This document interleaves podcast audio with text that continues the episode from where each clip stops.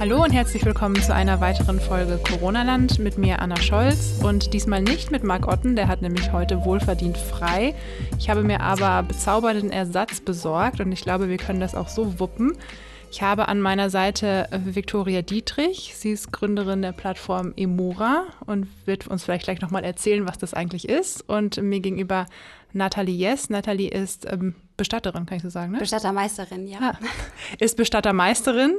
Ähm, und wir werden heute zu dritt über das Thema Tod, Bestattung und Abschied in Zeiten von Corona sprechen. Und jetzt bitte nicht geschockt abschalten. Das, ich glaube, wir kriegen das ganz gut hin, weil das ist ein Thema, das uns alle angeht und ähm, wo wir definitiv mehr drüber sprechen sollten. Oder, ähm, Viktoria, wie bist du denn zu dem Thema gekommen? Ja, ich glaube, wir haben ja eben schon im Vorfeld gesagt, da kommt man eigentlich nur über eine persönliche Geschichte hin.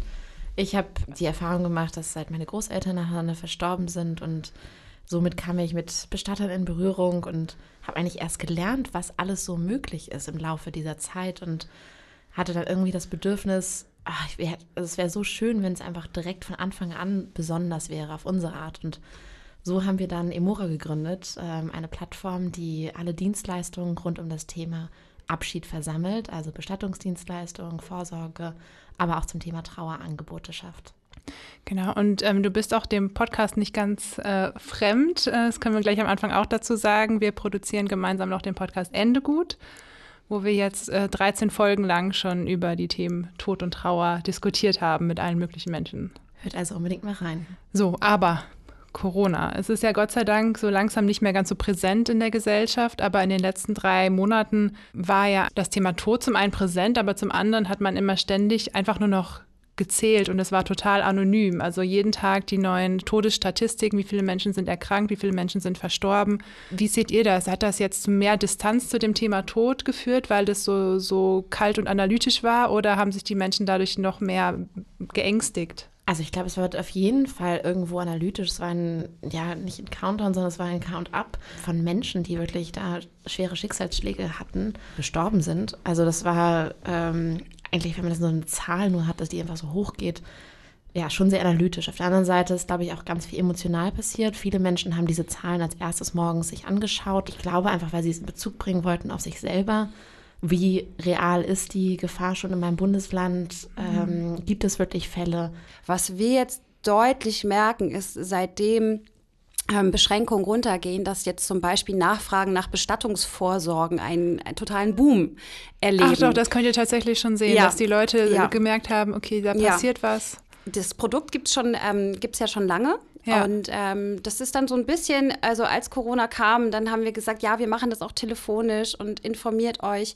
Aber das kam jetzt Stück für Stück, weil diese, diese Schockstarre nachlässt. Und die mhm. Menschen trauen sich jetzt wieder hinzugehen und zu sagen, ich möchte mich jetzt informieren oder haben wirklich im Bekanntenkreis das erlebt, vielleicht gar nicht, dass jemand verstorben ist, aber dass jemand sehr, sehr krank war oder sind viel mit der Thematik, oh Gott, was passiert denn, wenn ich krank bin, ähm, in Berührung gekommen. Und das merkt man auf jeden Fall. Und mhm. Grundsätzlich mehr ähm, Aufmerksamkeit zum Thema Tod glaube ich nicht unbedingt. Ich glaube, ähm, also ich habe viel Wut gefühlt, ich habe viel Verzweiflung gefühlt und so ein äh, gemischter Cocktail mit Hilflosigkeit, weil du überhaupt gar nicht wusstest, was kommt auf dich zu. Aber das hat die Menschen schon, schon verändert und äh, sehr, sehr schwierig, diese, diese, dieser Wunsch nach Solidarität und Nächstenliebe in Verbindung zu bringen mit Rücksichtnahme, wenn man selbst vom Schicksal getroffen ist und zum Beispiel nicht ins Krankenhaus kann, um seine Mutter, seinen Onkel, seinen besten Freund, seine Freundin zu besuchen, wenn es denen schlecht geht und man einfach Angst hat. Und dieses Alleingelassen-werden mit Angst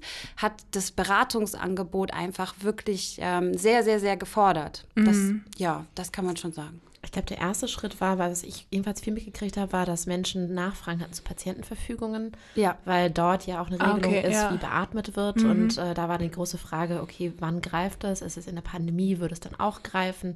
Die eigentlichen Wünsche. Und ich kann mir jetzt gut vorstellen, dass es halt dann sich auch auf die Vorsorge jetzt ja. äh, weiter überträgt, weil Menschen halt dann doch ein bisschen weiterdenken nach und nach. Ja, wurden denn jetzt viele Bestattungen aufgeschoben? Es gab doch die Regelung, dass man einen gewissen Zeitraum da die Trauerfeier noch verschieben kann, oder nicht? Also was ich gemerkt habe, das, das Angebot des Aufschiebens, das kam oft. Das hat sich jetzt aber mehr so dargestellt, dass man dann ähm, im kleinen Kreis, wenn es eine Feuerbestattung gewesen ist, die Uhren, äh, Urnenbestattung oder halt ähm, am, am Sarg die, die Erdbeisetzung durchgeführt hat und hat dann gesagt, wir feiern dann im wir feiern dann zu Hause, wenn es wieder geht. Also ob man sich dann zu Hause noch zusammengesetzt hat auf Kaffee und Kuchen, das kann ich nicht mhm. bewerten. Aber natürlich gibt es die Fälle, ähm, wo es hieß, ähm, wir machen das erst, wenn es wieder die, die Möglichkeit gibt, richtig zu feiern. Das entspricht sonst einfach nicht meiner Frau, meinem Mann, meinem, meinem, meinem Vater. Und ähm, da gibt es durchaus Beisetzungen, die jetzt noch oder und auch Trauerfeiern, die jetzt noch nicht durchgeführt worden sind. Denn äh, viele Friedhöfe, die feiern trotzdem nicht mit über 20 Personen. Und was ähm, natürlich bei der Erdbestattung dazu kommt, ist, dass man natürlich den Prozess der Autolyse so ein bisschen im Auge haben muss. Also nach einer bestimmten Zeit ist es nicht mehr unbedingt schön, äh, mhm. am Sarg zu feiern. Und, Was ist die Autolyse? Ähm, äh, die, sage ich jetzt mal, die Zersetzung. Wir verändern mhm. uns ja, ja. und ähm, irgendwann ist, es gibt es gibt auch die Momente, wo man einen Sarg in der Trauerfeierhalle hat und die Geruchs ähm, also der, der Geruch ist so störend, dass wir das vielleicht als Bestatter, wie wir es kennen, sagen, kein Problem, mhm. wir kommen da durch, aber ähm, das möchte man eigentlich keinem unbedingt zumuten. Es gibt klar die Möglichkeit, ähm, zum Beispiel auf dem äh, in der, in der verstorbenen Halle der ähm, Hamburger Friedhöfe kann man auch kühler kühlen. Also quasi frieren, einfrieren. Mhm. Das ist nicht unüblich. Das passiert auch oft, zum Beispiel, wenn man sagt, ich habe ähm, ganz viel Familie im Ausland und die kommen alle erst in acht Wochen. Vorher geht's nicht, aber wir wollen unbedingt aus äh, Gründen der persönlichen Überzeugung am Sarg feiern. Diese Plätze waren schnell nicht mehr vorhanden. Das heißt, sie waren direkt ausgebucht. Kann man so sagen, ja. Mhm. Ja, also das, das kann man auch immer niemandem garantieren im Beratungsgespräch, sondern muss es dann halt immer abklären, gibt es überhaupt die Möglichkeit oder nicht. Und ich hatte ähm, selber eine Trauerfeier, da hat man gesagt, wir werden so lange, so lange warten, bis wir mit 80 Personen feiern können. So lange will ich das und unbedingt. Und auch einen Abschied mache ich erst dann. Und naja, dann gehen zwei Wochen ins Land und die Nervosität steigt und dann kriegt man den Anruf und jemand weint am Wochenende und sagt, ich halte es nicht mehr aus. Mhm. Und dann haben wir es natürlich vorgezogen und dann haben wir, ähm, haben wir gesagt, sie können ja draußen noch, gehen danach spazieren oder treffen sich da auf einer großen Wiese und halten Abstand zueinander. Aber dann die Zeremonie in der Trauerfeier, als dann wieder überhaupt Trauerfeier möglich war, ist halt von der Personenzahl begrenzt und die Anteilnahme kann auch vor den Toren des Friedhofs stattfinden in, in Form von einer Menschenkette oder ähnlichen. Und dann werden sie, sie kommen raus und werden in Empfang genommen. Und das war total schön zu merken, dass die Menschen auch solche Angebote mit annehmen oder auch die ganzen ähm, Vorschriften, dass man, denn wir als Bestatter sind dafür zuständig, darauf zu achten, dass diese Vorschriften eingehalten würden, was manchmal natürlich sehr, sehr schwierig ist, mhm. ähm, jemandem zu sagen, äh, Entschuldigung, Entschuldigung, Sie dürfen sich nicht in den Arm nehmen. ähm, das macht man so in der Form natürlich nicht, aber ja. man sagt so, wir bitten Sie, ähm, die Abstandsregelungen einzuhalten, ne? wir bitten Sie, die Hände zu desinfizieren, waschen Sie die Hände so oft wie möglich, tragen Sie sich in Anwesenheitslisten ein. Diese Anwesenheitslisten haben in vielen wirklich bei vielen zu Diskussionen geführt. Denn die Friedhöfe hätten sie eigentlich gerne im Vorfeld gehabt dass man quasi nur wie eine Gästeliste abhakt, mhm. wer war jetzt da, wenn nicht. Ja, ja, wir sind ja nicht bei einer Hochzeit, wo nee. man sagt, um Antwort wird ja, gebeten plus bis. eins oder nicht. Ganz ja. genau, ganz genau. Und das war wirklich schwer. Und mhm. da ähm, hat man sehr viel diskutieren müssen und einige Angehörige waren aber so super. Dann habe ich äh, zum Beispiel eine, eine, eine WhatsApp äh, geschickt, gesagt, das sind die Richtlinien und schicken Sie doch diese WhatsApp an ihre Freunde, Bekannte, an ihre Familie im Vorfeld und dann äh, können sie sich damit schon mal vertraut machen und man kommt nicht dahin zu einer Situation, die eh schon schwer für einen ist, denn wer geht denn gerne zu einer Trauerfeier?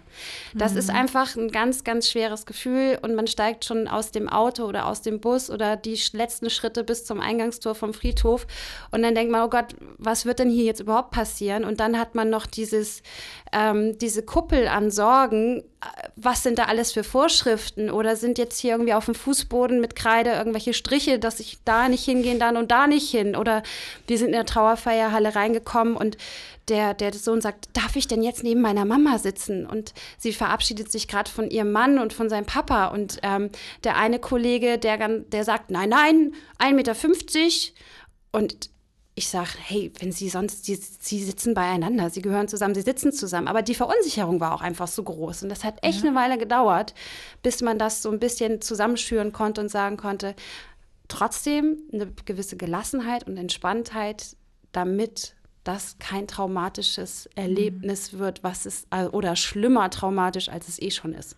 Ich glaube, das war aber auch ganz unterschiedlich bei Bestattern. Also einige wussten gar nicht, wie sie mit der Situation umgehen sollten. Es war auch durch in einigen Bundesländern sehr, sehr heftig. Ja. So dass halt irgendwie gefühlt, jedenfalls als, als letztendlich Netzwerk können wir das irgendwie so ein bisschen wiedergeben, dass einige gar nichts mehr gemacht haben und andere sich so richtig reingekniet haben und guckt haben, was können wir für unsere, ja, unsere Kunden machen, was können wir für die Familien irgendwie ja. dann doch, also Einhalten der Maßnahmen, aber jedenfalls etwas können wir anbieten, dass Menschen doch irgendwie Hilfe bekommen. Ja. Und ähm, ich hatte jedenfalls den Eindruck, dass manche einfach nur gesagt haben, so okay, dann Einäscherung und dann können wir es aufschieben. Also ein bisschen sehr das Problem. Auslagern. Ähm, ja, mhm. auslagern. Und ich glaube, das hilft nicht unbedingt Familien. Ähm, ein Abschied, einen, eine Beisetzung ja, aufs Unbestimmte, äh, weil ja. wir sind in einer unbestimmten Zeit, ähm, ja, in die Zukunft mhm. zu schieben, weil das halt auch psychologisch und emotional, vielleicht auch ethisch, also kann man auch, oder wir haben auch gesehen letztendlich, was das ja auch mit dem Körper machen kann, ja. einfach nicht ratsam ist. Also ich glaube, da waren, war es ein bisschen auch von dem Fachpersonal zum Teil, jedenfalls zum Anfang, oh Gott, erstmal dem Problem, wussten selber nicht, wie sie umgehen sollten und jetzt ja hat es, glaube ich, auch die Branche sehr gut irgendwie ja. ähm, da Regelung gefunden. Es war natürlich auch schwierig, wenn, wenn ich jetzt ähm, an unser Unternehmen denke, haben wir ähm, viele Mitarbeiter auch, die vielleicht sogar selbst zur sogenannten Risikogruppe zählen. Und dann auch zu wissen, was kann ich machen oder diese, diese, diese Gedankenschleife, naja, aber dann haben ja eigentlich alle hier, wenn sie der engste Kreis sind, mit ihm oder ihr ganz viel Zeit noch verbracht. Und könnte das nicht vielleicht sein, dass jemand dann doch irgendwie vielleicht schon den Virus hat und oder das Virus hat und den mit und plötzlich bin ich wieder im absoluten Risiko-Hotspot. Möchte ich das? Geht das? Klar. Die Jeder Trauer, natürlich auch genau. als Dienstleister seine eigene Geschichte, Richtig. darf man auch nicht vergessen. Genau, und dann ähm, hat man gesehen, die Pastoren oder die Nordkirche, wir, wir führen keine Gespräche mehr zu Hause. Heißt das jetzt für mich als Trauerredner, ähm, ich kann auch nicht zu den, äh, zu den Angehörigen nach Hause kommen. Und alleine, dass das fehlt oder da auch dieses übers Telefon und sich nicht sehen können, dass das auch vor allem für die ältere Generation ganz, ganz schwierig umzusetzen und anzunehmen ist. Und das hat alles ähm, sich sehr, sehr, sehr verändert und alle waren verunsichert. Was soll ich denn jetzt tun? Was kann ich machen? Und wir haben es dann so gemacht, dass wir alles telefonisch gemacht haben und dann angeboten haben, aber wenn wir die Urkunden, zum Beispiel die Familienpapiere, mhm. müssen ja immer im Original beim Standesamt vorgelegt werden. Da können wir uns ja in der frischen Luft treffen und machen da die Übergabe, dann haben sie zumindest ein Gesicht zur mhm. Stimme. Ja, ich glaube, dieses Gesicht zur Stimme, ja. da haben wir als Plattform irgendwie gedacht, okay, wir sind ja digitale Experten ja. oder Expertinnen und ähm, würden gerne eine letztendlich fast schon digitale Trauerfeier oder eine Gedenkzeremonie anbieten.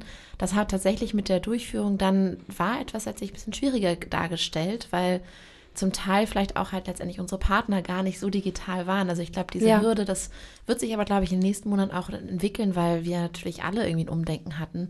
Wir sind mehr am Telefon, aber halt auch in der Videokonferenz. Ähm, ja. Und das ist, zieht sich durch sehr, sehr viele Generationen schon durch. Das sind nicht nur die 20-Jährigen, die das machen. Nein, das stimmt, das mhm. stimmt.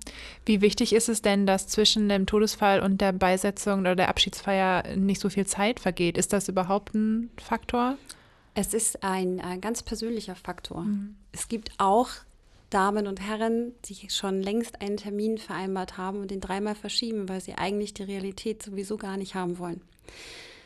Die aber vielleicht gar nicht verstehen, dass das ein Punkt ist, wo sie sich nochmal zusätzlich Hilfe suchen sollten, um diesen, um, um diesen letzten Schritt machen zu können es gibt Menschen, die sagen, mir ist es wichtiger oder wir finden es wichtiger, dass, dass wir die Trauerfeier so machen, wie sie gelebt hat oder wie er gelebt hat und groß und schön und es soll prunkvoll sein, denn ansonsten fühle ich mich als Hinterbliebener immer schuldig. Ich fühle mich immer schuldig, als hätte ich ähm, also da wird auch wirklich im Beratungsgespräch solche sowas gesagt wie ich kann doch nicht dann einfach nur kurz und schnell jemanden verscharren, und dann irgendwann eine Feier machen, dann trage ich ja die ganze Zeit die Schuld.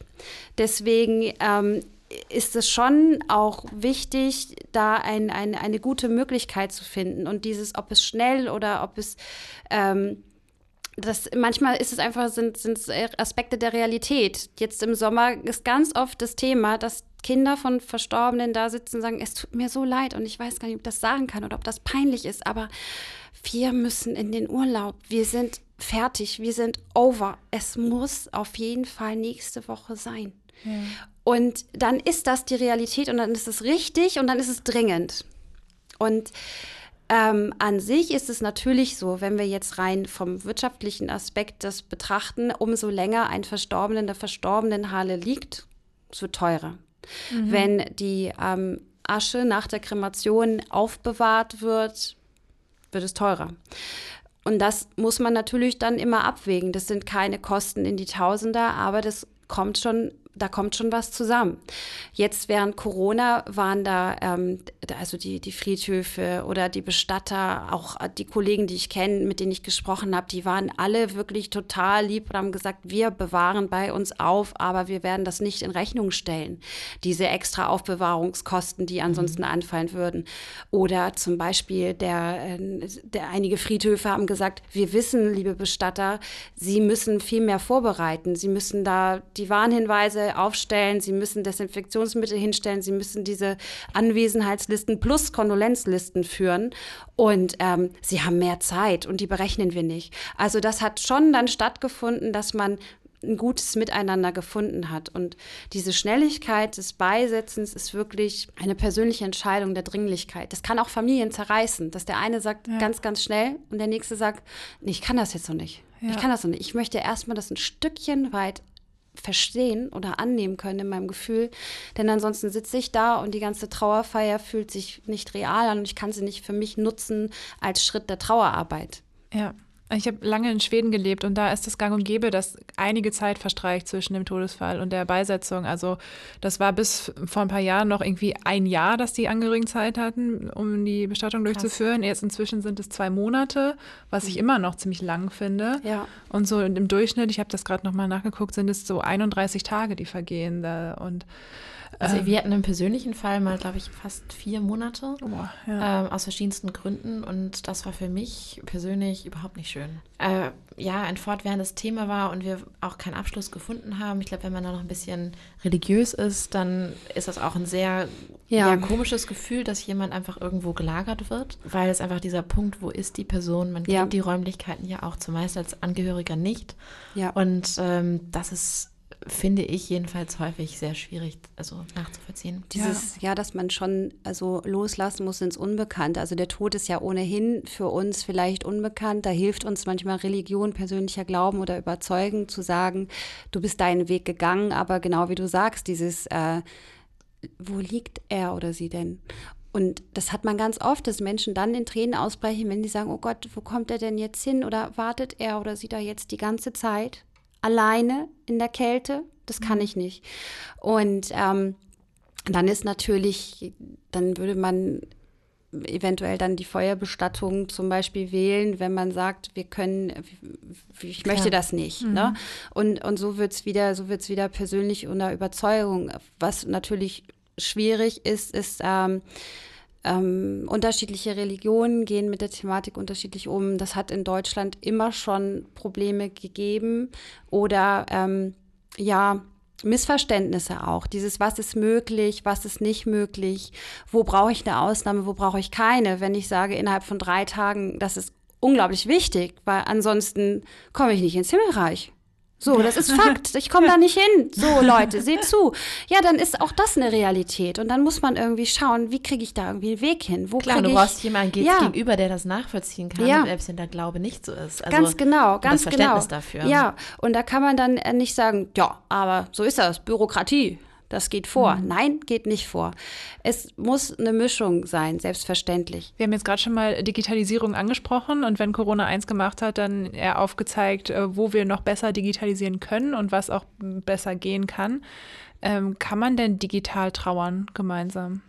Also kann man, ich glaube schon auf jeden Fall. Es gibt auf jeden Fall sehr viele Angebote, die von Trauerbegleitern, die jetzt ihre Angebote online gestellt haben. Es ist möglich, einen zusammengehörigen Verbund zu schaffen. Ich glaube, dass trotzdem der persönliche Austausch mit anderen ähm, auch immer sehr wichtig ist. Mhm. Das gut, wir haben auch diese Videokonferenz schon mal angesprochen, das kann man theoretisch auch machen. Klar geht aber auch ganz viel über Fühlen, über Anfassen. Also das kommt einfach derzeit zu kurz. Und ähm, aber wiederum ist es nicht man muss auch nicht den Kopf in den Sand stecken. Es gibt auch Angebote oder man kann Alternativen finden. Ich glaube, da muss einfach nur kreativer sein. Ja, so dieses Gehaltensein, stelle ich mir vor, das fehlt dann halt total, oder?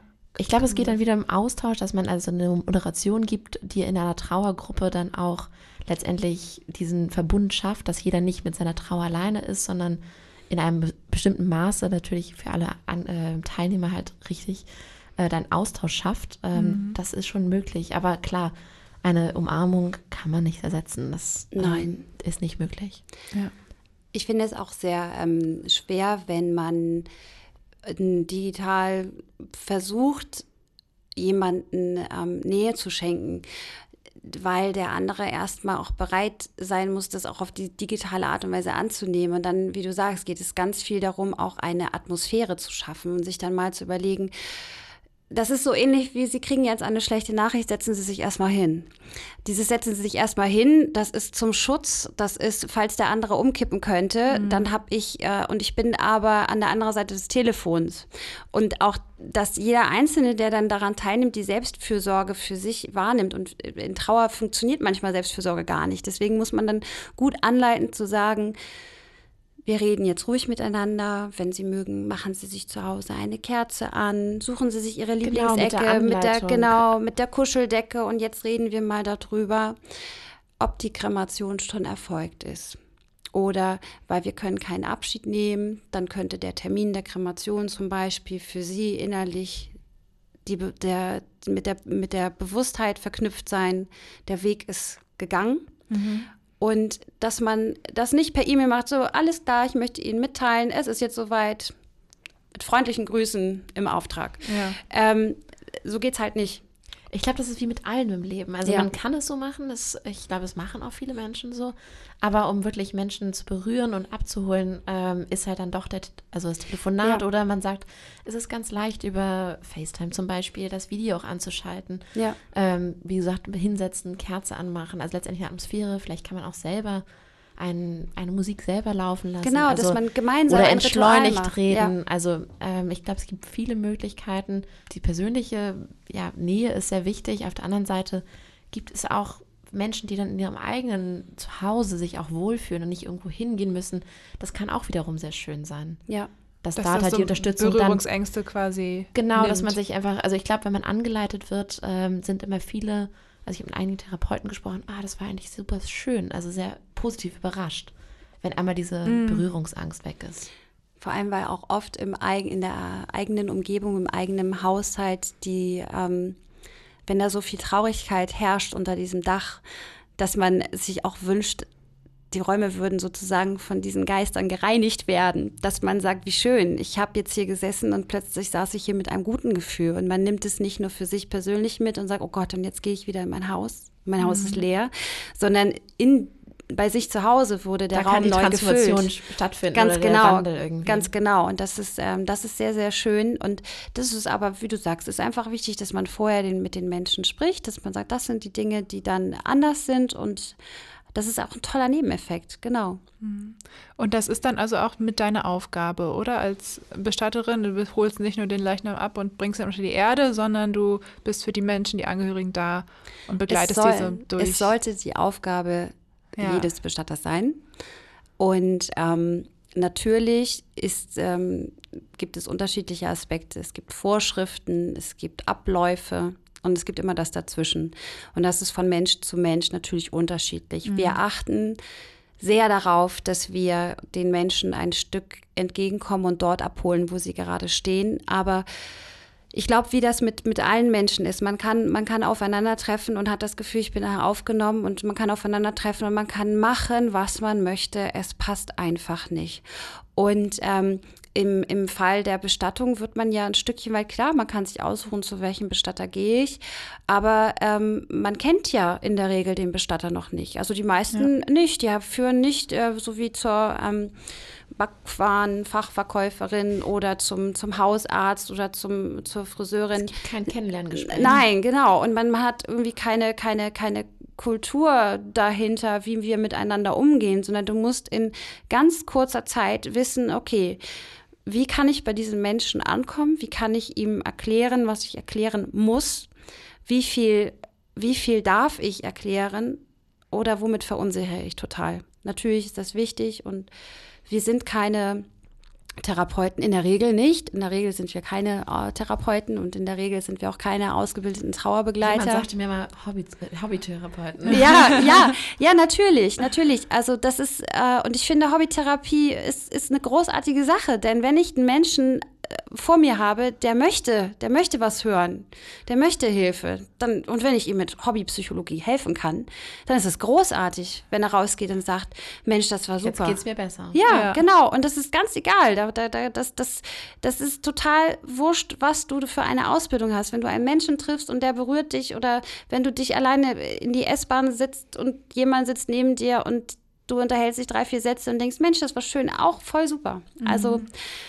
Ja, Hobbypsychologie. Aber äh, man sieht natürlich auch ähm, Trauer im unterschiedlichen Ausmaß und sonst leitet man auch weiter. Wir haben, wir arbeiten auch mit äh, Trauerbegleiterinnen zusammen oder mhm. wir sprechen Empfehlungen aus und, und sagen, es wäre vielleicht ganz gut, wenn Sie sich an anderer Stelle noch ein bisschen Unterstützung suchen, denn ich kann mir die Zeit nicht so nehmen, wie Sie das brauchen.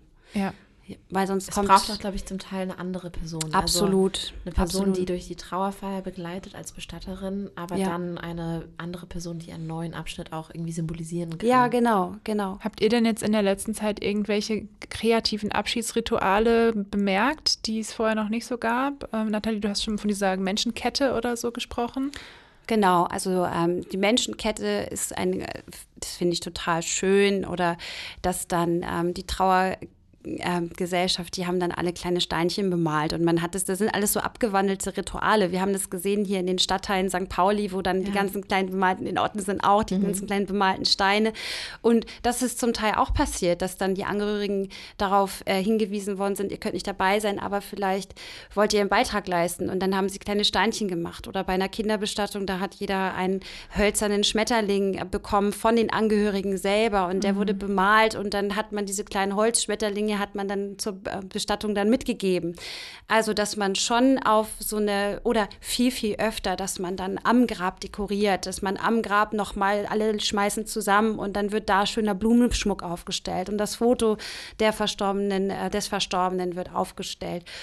Das hat natürlich ähm, also das hat es natürlich dann gegeben. Wenn man von einem äh, Geistlichen begleitet worden ist, ist es häufig so gewesen, dass die Ansprachen am Grab deutlich länger waren als sonst, wenn man eine begleitete Ohrenbeisetzung hat, dass wir uns quasi auf den äh, Reisesegen des Vaterunser, die Fürbitten, ähm, eventuell ein gemeinsames Lied und darauf können man, würde, würde man sich beschränken, aber das war äh, wesentlich länger, weil auch, glaube ich, der Auftrag der, der Geistlichen im Allgemeinen jetzt auch viel deutlicher geworden ist, dass wir, wir, wir fangen Mehr dich auf. Also ich ja. Glaub, hatten, wir haben einige Bestatter im Netzwerk, die sagten, jetzt haben wir fast schon Probleme, irgendwie unsere Kapellen wieder letztendlich in Betrieb zu nehmen, weil eigentlich alle Angehörigen jetzt äh, Beisetzung oder Trauerfeiern am Grab haben wollen oder draußen auf ah, dem Friedhofsgelände. Ja.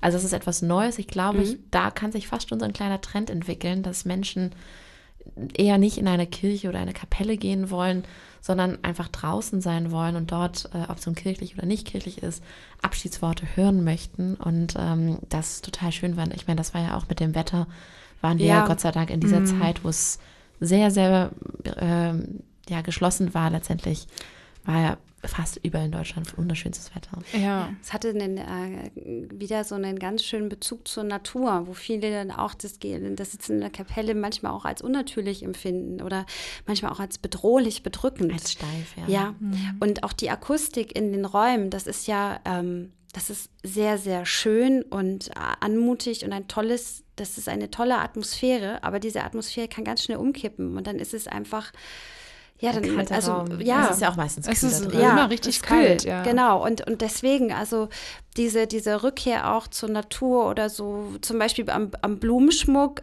äh, das leichte luftig wiesenhafte ist total im Kommen was man dann auch einfach, ein, einfach merkt. So, genau, genau. Ja. Wir wollen, wir wollen, wir wollen Luft. Wir wollen Luft.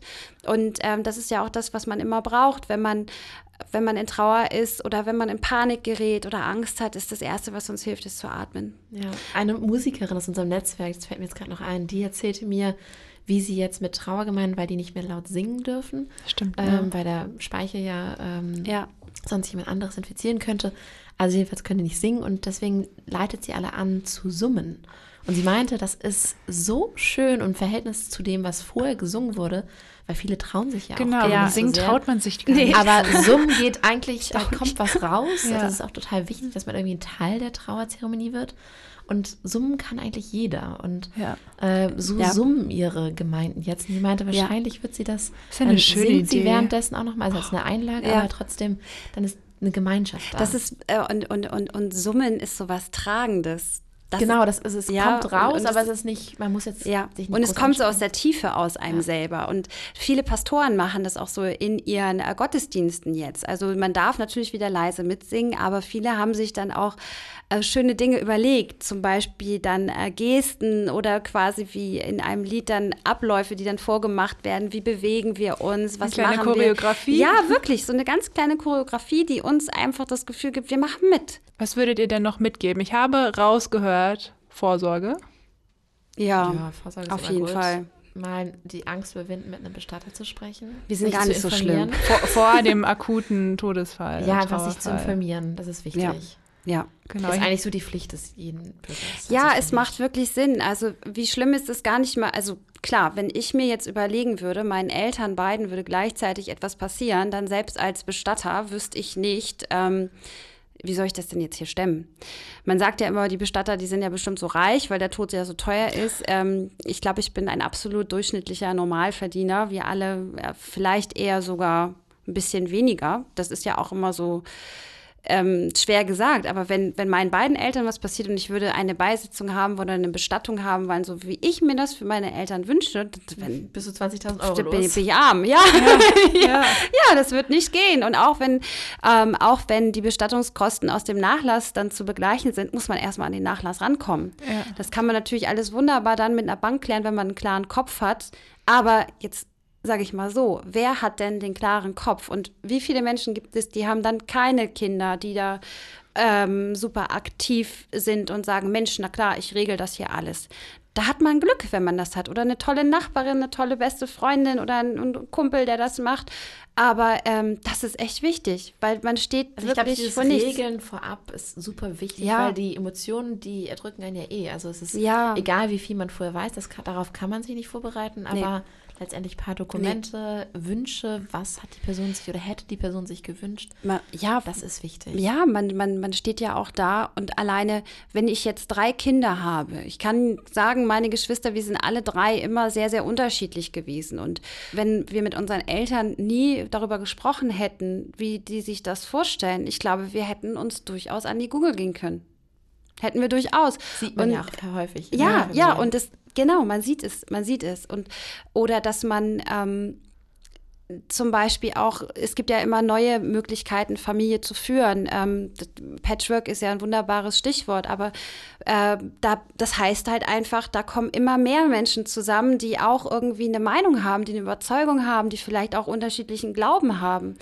Und wenn ich mich dann nicht vorher schon mal positioniert habe, zu sagen, Leute, wenn ich mal nicht mehr bin, dann möchte ich auf jeden Fall die und die Art der Bestattung. Und das und das stelle ich mir vor, den, den Friedhof. Und ob die Trauerfeier dann groß sein soll oder nicht, das wird dann die Zeit entscheiden, wenn es dann so ist, dass nur noch drei Freunde dahin kommen könnten und die aber auch nur mit irgendwie einem Gehwagen, dann mache ich vielleicht keine große Trauerfeier, sondern dann möchte ich, dass ihr sie alle in mein Lieblingsrestaurant einladet. Und manchmal geht es ja gar nicht darum, alles vorher schon bezahlt zu haben, sondern alleine, dass man weiß, was, was, was willst du eigentlich? Ja, das ist was, ja auch einfach ein ja. Zeichen der Rücksichtnahme und der Verantwortung ja. auch gegenüber seinen Liebsten. So, ja, absolut. Ich weiß, die sind dann eh in Trauer, wenn ich nicht mehr da bin und ja. dann nehme ich ihnen zumindest diese, diese Sorge, Last. dass sie das tun, und was mir lieb war. super wichtig, das nicht ins Testament zu schreiben, weil das wird erst sehr spät geöffnet geöffnet. Also ja. lieber aufs Notizbuch, ähm, was im Nachttisch irgendwo drin liegt. Ja. Ja, ich glaube, da hängt super viel dran und ähm, jeder, der sich da jetzt mehr mit beschäftigen will, dem würde ich nochmal den Podcast Ende gut ans Herz legen. Also da haben wir auch eine Folge zu den ganzen Kosten und der Finanzierung. Bestattungsorganisation, ähm, bis wann muss ich was erlebt, erledigt haben und ähm, auch. Aber auch was fürs Herz. Also auch, wie geht man mit Trauer um, wie kann man damit umgehen, was für Angebote gibt es oder auch, wie rede ich mit meinen Angehörigen. Ja, genau. Gut, äh, ihr beiden, danke euch ganz herzlich für eure Zeit, dass ihr heute da wart. Und ähm, ich glaube, jeder, der sich noch nicht so mit dem Thema beschäftigt hat, der ist jetzt um einiges schlauer. Und ähm, an Sie da draußen mal wieder der Hinweis, äh, hinterlassen Sie uns gerne eine Bewertung auf Apple Podcast, abonnieren Sie uns auf der Podcast-Plattform Ihrer Wahl. Und wenn jetzt noch Fragen offen sein sollten, dann schicken Sie wie gewohnt eine E-Mail an audio.noz-digital.de. Und ich sage bis zum nächsten Mal.